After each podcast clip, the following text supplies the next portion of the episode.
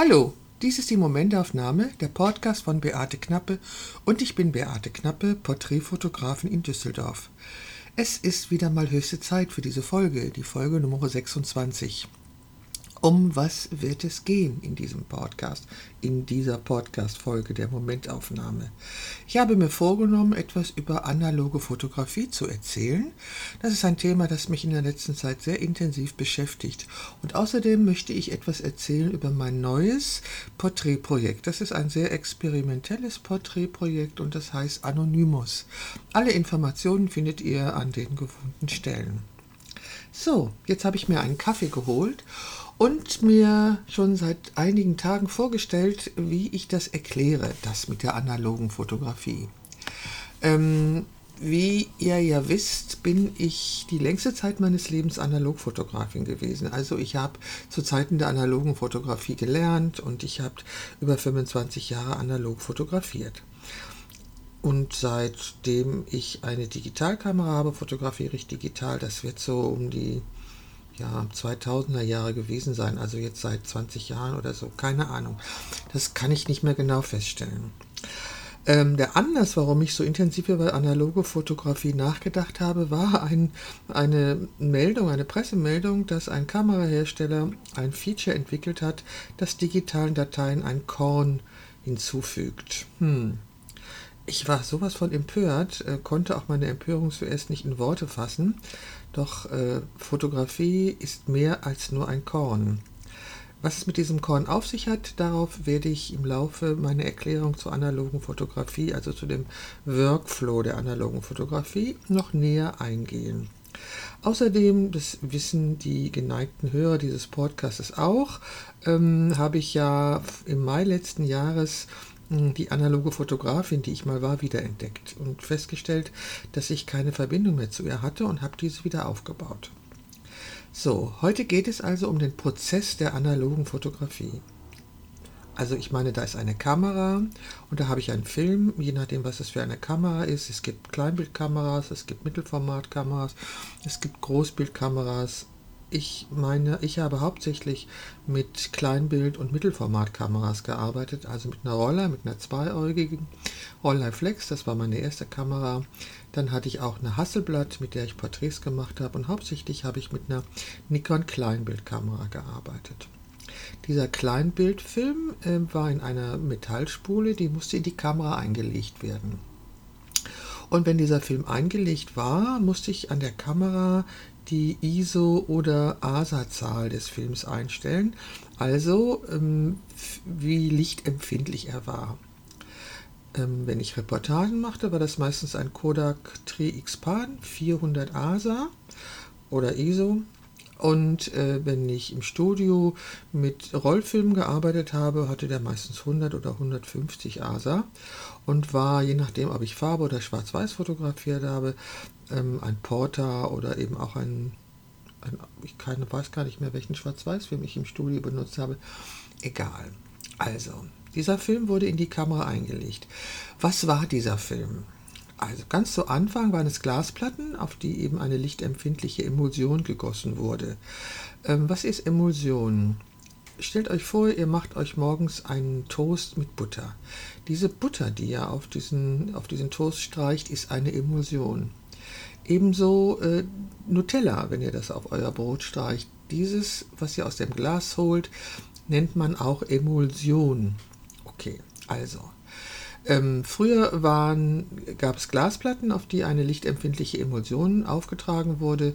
Dann war Zelluloid der, das Trägermaterial. Da das aber zu leicht entflammbar war, hat man dann umgestellt auf andere Materialien, ähm, Kunststoffe, glaube ich. Ähm, und auf diese wurde eben eine lichtempfindliche Emulsion aufgebracht. Hm, ich kann nicht genau sagen, aus was diese Emulsion bestand. Auf jeden Fall war in dieser Emulsion oder wurden in dieser Emulsion lichtempfindliche Silberkristalle eingebracht. Also lichtempfindliches Silbersalz in kristallisierter Form.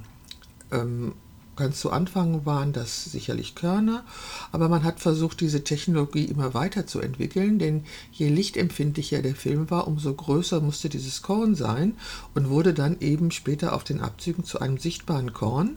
Und die Bestrebung ging eigentlich dahin, genau das zu vermeiden, also ein sichtbares Korn zu haben. Das wollte man eigentlich nicht in der analogen Fotografie. Und dann äh, hat man zum Beispiel auch ein Korn entwickelt, was eben nicht mehr rund war, was eben rechteckig war und äh, hochempfindlich. Also Silbersalz wurde lichtempfindlich gemacht. Dieser Film wurde in die Kamera eingelegt und die Kamera hatte vorne ein Objektiv. Durch dieses Objektiv fiel Licht auf diesen Film, wenn der Verschluss geöffnet war.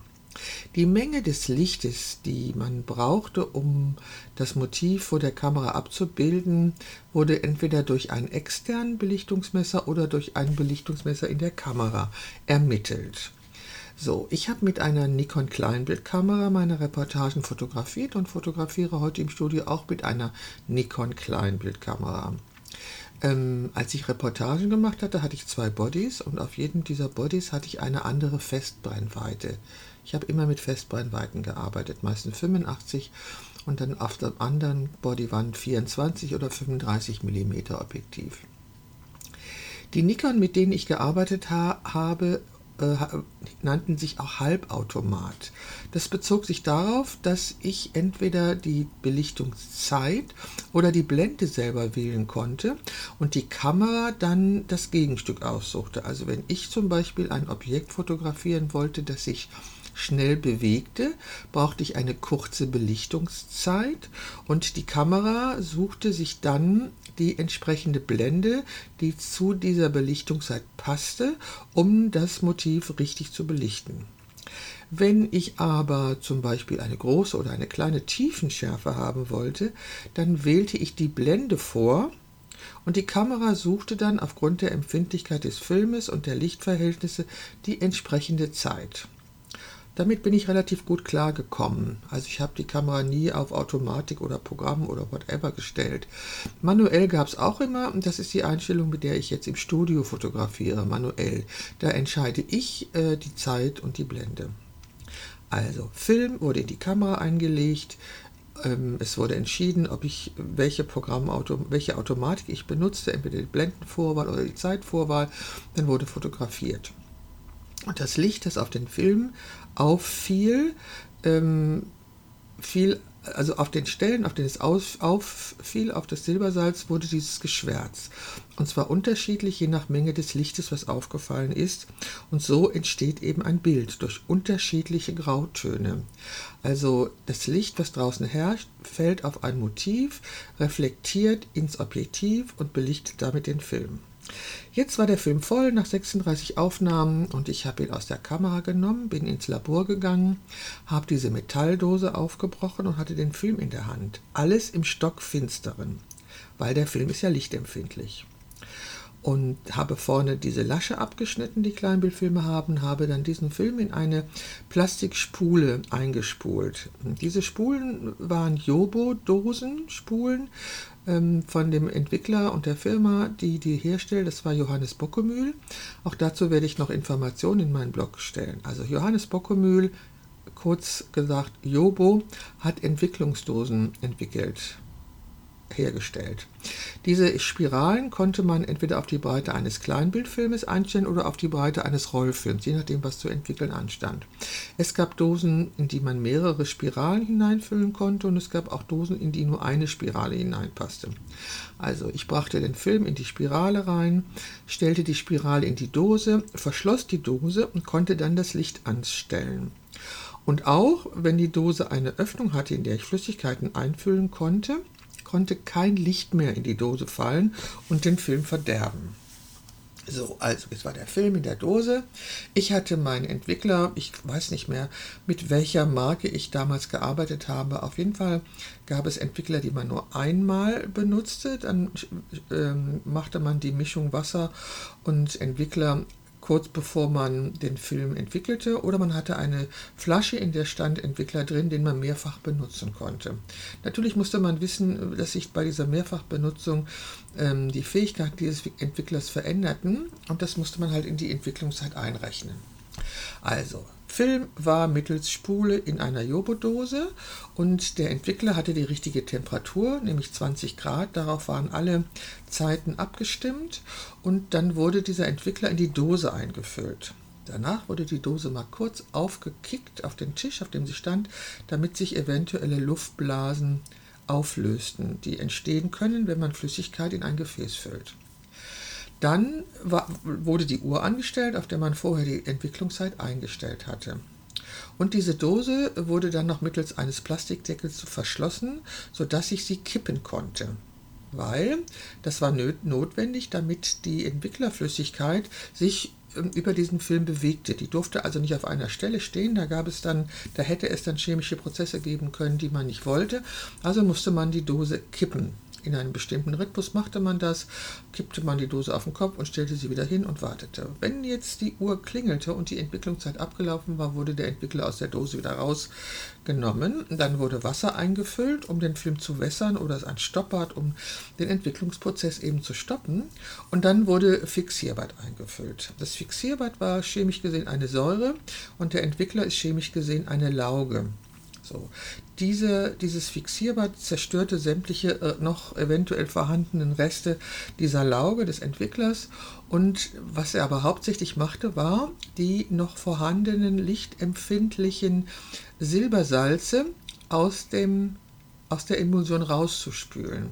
Also der Entwickler hatte die belichteten Anteile der Silbersalze umgewandelt in sichtbares Silbersalz, also von weiß bis schwarz und die nicht belichteten Silbersalze, die es ja auch immer noch gab, weil dieser Film war ja vollflächig mit Silbersalzen beschichtet, aber das Motiv, ähm, also ein Motiv ist ja nicht, ist zwar vollflächig, wie soll ich das denn jetzt erklären? Also einfach so, es gab auf diesem Film belichtete und nicht belichtete Silbersalze und der Fixierer entfernte nun die nicht belichteten Silbersalze aus dieser Emulsion damit, äh, wenn ich den Film aus der Dose nahm, nicht irgendwie wieder was passierte. Also der Film wieder belichtet wurde und somit mein Film verdorben wurde. Also Entwicklung, Lauge, Zwischenbad, Wasser, Fixierung, Säure.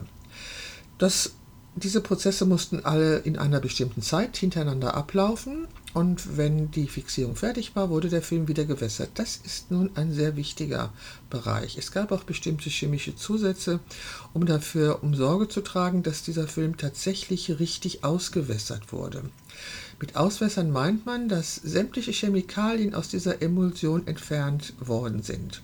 Also die Emulsion auf dem Film, in dem die Silbersalze lagerten, war ja durchlässig. Sonst hätte ja der Entwickler nicht die Silbersalze entwickeln können oder das Fixierbad nicht die nicht belichteten Silbersalze ausspülen können. Und das Wasser kam eben genauso in diese Emulsion rein und spülte alle Chemikalien raus. Weil wenn Chemikalien in der Emulsion verblieben wären, dann wäre der Film auf, äh, über lang oder kurz äh, zerstört worden. Ich habe ja nun meine 50 Jahre alten Negative angeguckt in meinem Archiv und festgestellt, dass sie alle noch in Ordnung sind. Das heißt, ich habe damals offensichtlich sehr diszipliniert und ordentlich gearbeitet und alle meine Filme ausgewässert. Also, die Filme wurden gewässert, ausgewässert. Dafür gab es auch ein bestimmtes Mittel, was man einsetzen konnte, um sicherzugehen, dass die Filme auch wirklich gut gewässert waren. Dann kam zum Schluss ähm, etwas in dieses Wasser rein, was die Oberflächenspannung des Wassertropfens auflöste.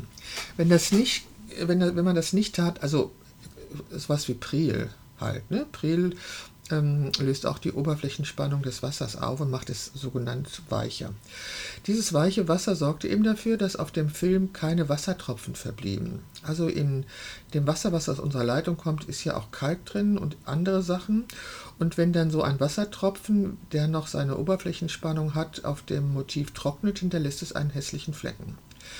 Auf der Trägerseite kann man da mit einem weichen Tuch gerne wischen. Auf der Seite, wo die Emulsion ist, sollte man das nicht tun, weil man dort Kratzer anbringen kann.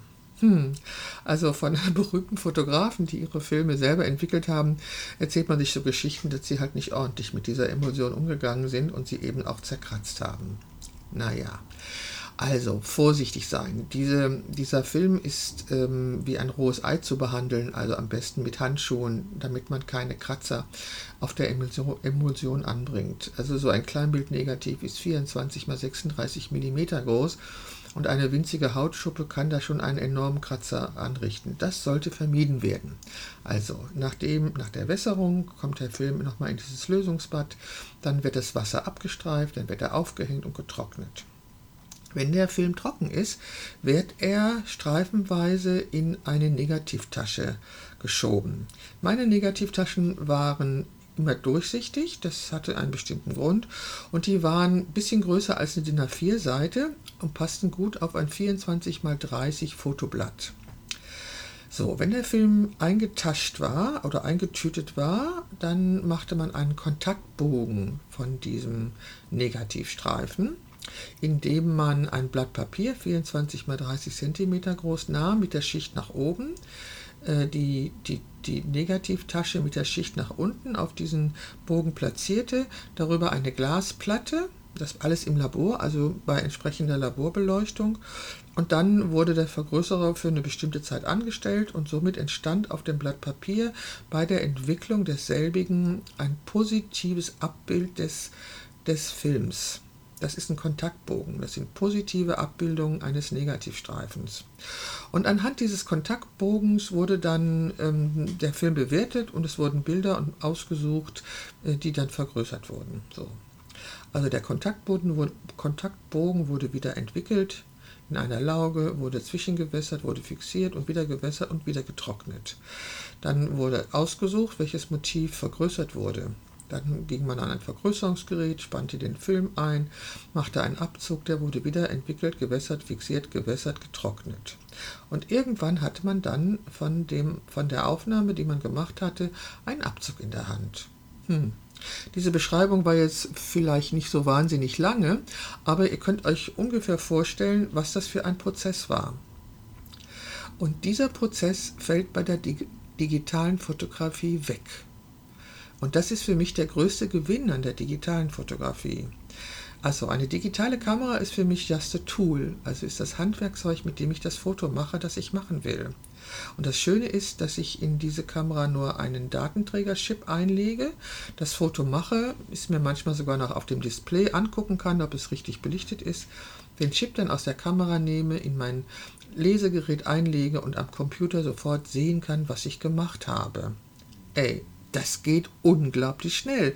Also zeitnah zur Aufnahme weiß ich, was ich gemacht habe. Wenn ich einen guten Drucker habe, kann ich auch gleich einen, einen guten Ausdruck machen und habe den Abzug vielleicht maximal eine halbe Stunde, nachdem ich das Foto gemacht habe, in der Hand. Bei diesem analogen Prozess dauerte es etwas länger. Wenn man Glück hatte, vielleicht anderthalb Stunden oder so. Aber eigentlich noch länger. Alles in allem, vielleicht waren es sogar zwei Stunden, ich weiß es nicht. Das ist ein enormer Unterschied. Hinzu kommt nochmal die Menge an Chemie, Chemie, und Wasser, die man einsetzen muss, um zu Zeiten von analoger Fotografie wirklich einen Abzug zu bekommen. Das alles fällt bei der digitalen Fotografie weg. Wie gesagt, die digitale Fotografie ist, also eine digitale Kamera ist für mich der Hammer, mit dem ich den Nagel in die Wand einschlage. Für mich ist es so. Ich habe die digitale Kamera nie anders gesehen als eben die Kamera, mit der ich das Foto mache. Die unendlichen Möglichkeiten, die die digitale Fotografie schon in ihrem Kamerabody bietet, habe ich nie genutzt, sind für mich auch uninteressant. Ich muss ein Objektiv vorne einsetzen können, ich muss die DIN oder die DIN oder ASA oder ISO-Zahl, nicht die, Quatsch, die ASA oder ISO-Zahl einstellen, die Blende und die Zeit wählen und dann mache ich mein Foto. Mehr mache ich mit dieser Kamera nicht. Das ist mir, das, ist, das weiß ich, aber klar geworden ist mir, dass ich eben mit dieser digitalen Kamera immer noch so arbeite, wie ich mit meiner analogen Kamera gearbeitet habe. Sie ist just a tool. So, und ähm, so wie ich in der analogen Fotografie vermieden habe, dass man auf den fertigen Abzügen ein Korn sieht, ist es mir absolut unverständlich, wieso man digitalen Dateien ein Korn hinzufügen will, möchte. Ich könnte mir vorstellen, dass es was mit einer Wertigkeit zu tun hat, also mit einem Wert, den man diesem, dieser Datei ähm, hinzufügen will. Also das ist so ähnlich wie ähm, Made in Germany. Dieses, dieser Begriff sollte auch dazu beitragen, dass Dinge, die in Deutschland hergestellt wurden, einen bestimmten Standard, einen bestimmten hochwertigen Standard erfüllen. Das ist etwas, einem Ding Wert hinzufügen. Es gibt Dinge, die haben Wert an sich, so wie Gold oder Leder oder Samt, die haben einen Wert an sich. Jetzt keinen, keinen Geldwert, so wie Gold, sondern man weiß, was man bekommt oder man weiß, was, was man meint, wenn man von Leder oder von Samt spricht. Dieses Material hat eine bestimmte Wertigkeit.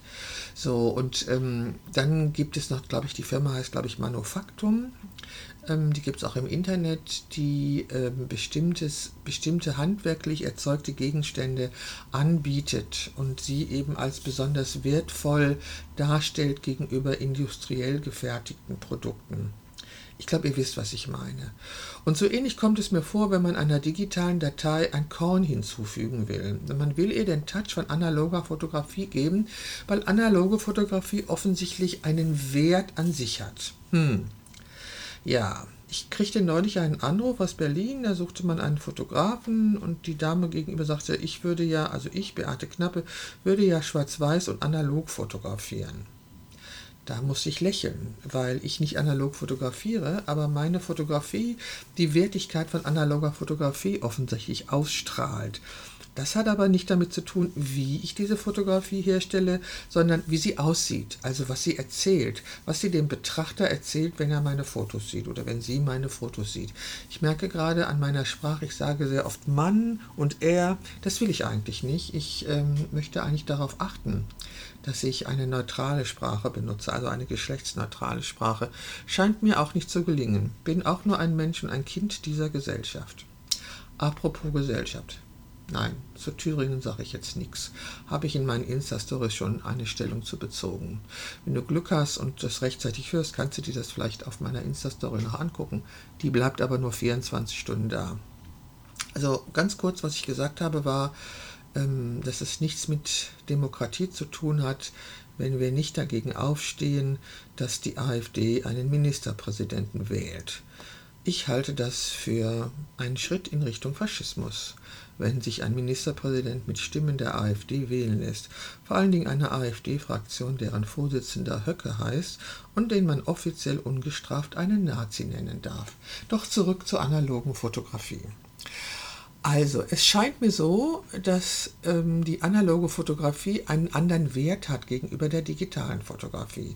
Das hat sicherlich damit zu tun, dass man digital 1000 Bilder in der gleichen Zeit erzeugen kann, in der man analog vielleicht nur 10 Bilder erzeugt. Ich weiß es nicht. Ich glaube nicht, dass die verwendete Technik Aussagen treffen kann über die Wertigkeit eines Fotos. Nein, kann sie meiner Meinung nach nicht. Also die Wertigkeit eines Fotos entsteht durch das Foto selber. Also das, was ich abbilde, das, was das Foto erzählt, das, was ich erzählen will, wie gut ich das erzähle, wie gut ich Menschen porträtiere, wie gut ich ihre Seele erfasse, das alles macht die Qualität eines Fotos aus. Und es ist absolut egal, mit welcher Technik dieses Foto gemacht ist. Für mich ist das absolut egal, weil ich sowohl analog fotografiert habe als auch digital fotografiert habe. Und meine digitale Fotografie nicht zum ersten Mal den Eindruck erweckt, sie wäre analog entstanden. Hm. Ich, ich, führe keine längeren Gespräche mit den Leuten. Ich frage sie nicht, wieso sie auf die Idee kommen, dass meine Bilder analog entstanden sind, weil es eigentlich für mich keine Frage ist. Ähm, was die Leute wirklich meinen, ähm, betrifft die Intensität meiner Fotografie, also meiner Digitalfotografie. Äh, die betrifft das äh, Schwarz-Weiß, das ich erzeuge. Ähm, und, und andere Dinge, die mir gerade im Moment leider nicht einfallen. Aber all das vermittelt den Leuten, dass ich analog fotografiere. Meine Fotos haben kein Korn, meine digitalen Bilder haben kein Korn und trotzdem erwecken sie den Eindruck, als wenn sie analog entstanden sind. Also nochmal, es hat nichts mit der Technik zu tun, in dem ein Foto entsteht. In den Köpfen der Leuten gibt es nur eine Wertigkeit, die sie ähm, in Bezug zur analogen Fotografie setzen. Und nach diesen Massen von Fotos, die produziert werden, gibt es wohl wieder eine Sehnsucht nach dieser Wertigkeit, ist mein Gefühl. Ja, Wertigkeit. Also, hm, kommen wir doch jetzt mal zu meinem neuen experimentellen Porträtprojekt. Also das Nachdenken über meine Art zu fotografieren war das eine. Also ich habe für mich festgestellt, dass es für mich absolut egal ist, mit welcher Technik ich fotografiere. Ich fotografiere immer gleich und ich fotografiere mit meiner digitalen Kamera ebenso, wie ich zu analogen Zeiten fotografiert habe. Das ist das eine. Ähm, ich mache Porträts, auf denen Menschen wirklich sehr präsent sind und so und sie auf eine Art und Weise gesehen werden, wie sie das sonst nicht kennen. Hm. Das Gesicht des Menschen ist dabei sehr ausschlaggebend und sehr wichtig, weil das macht eigentlich einen Menschen aus. Sein Gesicht und nicht sein Körper. Äh, wir kommunizieren mit dem Gesicht des Menschen. Okay, es gibt Typen, die gucken dir ähm, auf bestimmte Stellen deines Körpers und nicht in die Augen. Ah, doch, die meine ich jetzt nicht. Das Gesicht, die Augen eines Menschen oder einer Person sind ausschlaggebend für unsere Kommunikation. Und dann habe ich mir die Frage gestellt, was wäre, wenn ich jetzt Menschen fotografiere, deren Gesicht nicht zu sehen ist? Ich habe in einem Blogbeitrag beschrieben, wie ich auf diese Idee gekommen bin. Die war einfach plötzlich da. Und wie das mit solchen Ideen ist, mache ich dann einfach. Also ich setze sie dann einfach um. Und so habe ich jetzt seit einer Woche ähm, acht oder neun Personen fotografiert, die etwas vor ihr Gesicht halten oder eine Tüte über den Kopf gezogen haben, sodass ihr Gesicht nicht zu sehen ist. Sie dürfen Accessoires mitbringen, einer hat eine Kamera, einer hat eine Blume in der Hand, ähm, um irgendwas, um was zu erzählen von sich. Ähm, aber das Gesicht dieser Person ist nicht zu erkennen. Diese Serie steht sowohl auf meiner Homepage als auch bei Instagram habe ich einen Account eingerichtet. Die Links schreibe ich alle zu diesem Podcast. Hm, es passiert Eigenartiges, seitdem ich das mache. Hm, es gibt, es gibt viele Gründe, warum Leute sich nicht zeigen möchten vor einer Kamera. Also ich habe viele Kunden, die zu mir kommen und sagen, Frau Knappe, ich bin total unfotogen und es gibt keine schönen Bilder von mir. Das ist das eine, warum sich Menschen ungern fotografieren lassen, weil sie den Eindruck haben, sie werden nicht so schön fotografiert, wie sie eigentlich sind. Oder sie werden überhaupt nicht so fotografiert, wie sie sind, sondern wesentlich hässlicher, entstellter, eher als Karikatur. Ähm, dann haben Menschen die Angst, dass wenn sie sich fotografieren lassen, andere zu viel von ihnen sehen, vor allem ihre, ihre Verletzlichkeit und diese ausnutzen könnten. Also das Thema ist sehr vielschichtig. Das ist so die eine Seite. Und wenn ich mir jetzt meine Fotos angucke, dann war ich etwas erschrocken, weil mich plötzlich so ein Gefühl von Traurigkeit überkam mich, weil ich das Gesicht des, des Menschen nicht sah. Ich hatte das Gefühl, der Mensch ist zwar da, aber nicht da. Es war, es war komisch, ja. Traurigkeit ist das richtige Wort für die Gefühle, die ich hatte. Ich habe trotzdem weitergemacht und auch bei dem Shooting mit den Menschen vor meiner Kamera passieren interessante Sachen. Also die Leute haben ja zum ersten Mal dieses Ding, so eine Tüte über dem Kopf, wissen, dass sie fotografiert werden. Und ähm, ja, ich muss sie, glaube ich, nochmal für einen Podcast interviewen, wie sie das eigentlich gefunden haben. Ähm, ich zeige euch die Ergebnisse und wäre wirklich sehr interessiert daran zu erfahren, wie es euch geht, wenn ihr diese Fotos seht, was ihr für Assoziationen habt. Ähm, die Personen, die ich fotografiert habe, hatten die unterschiedlichsten Assoziationen. Okay, meine beiden Enkelkinder, fünf und zwei, fanden es einfach nur lustig, äh, so fotografiert zu werden und mir haben diese Fotos auch gut gefallen. Ähm, ich wäre sehr daran interessiert, darüber in eine Diskussion einzusteigen, ob diese Bilder Porträts sind oder nicht und was sie, was sie dir erzählen und was sie bei dir auslösen. Okay, hast du Lust, dich daran zu beteiligen? Einmal an der Diskussion und wenn du in der Nähe von Düsseldorf wohnst, lade ich dich ein, Teil dieses Projektes zu werden. Es gibt einen Tag in der Woche, da fotografiere ich Menschen, die ihr Gesicht verdecken die, also die ihr Gesicht verdecken. Und ich lade dich ein, komm, melde dich bei mir. Dieses Shooting ist selbstverständlich für dich kostenlos. Du bekommst eine Datei, die du veröffentlichen kannst und wenn es dann eine Ausstellung gibt, kommt das, bekommst du das Motiv von dir, was in die Ausstellung kommt, als handsignierten Abzug von mir. Das ist der Lohn für, dafür, dass du an diesem Projekt teilnimmst, weil ohne deine Teilnahme kann ich diese Serie nicht machen. Also ich brauche Menschen, Frauen, Männer, Kinder, die ihr Gesicht verdecken und sich von mir fotografieren lassen. Ich habe natürlich ein bestimmtes Licht gewählt ähm, für diese Art der Fotos und so weiter. Aber das könnt ihr euch alle angucken. Auf der Homepage habe ich, auf meiner Homepage stehen diese Fotos und es gibt eben auch einen Instagram-Account. Da habe ich auch die Fotos alle zusammengeführt. Und mich würde wirklich sehr, sehr interessieren, was du davon denkst, was das Betrachten dieser Fotos bei dir auslöst. Das interessiert mich sehr und wie gesagt, komm und sei Teil dieses Projektes Anonymous. Das war sie wieder, die Folge 26 meines Podcasts Die Momentaufnahme. Ich bin Beate Knappe, Porträtfotografin in Düsseldorf und ich würde mich freuen, wenn du das nächste Mal auch wieder dabei bist. Bis dahin wünsche ich dir eine gute Zeit.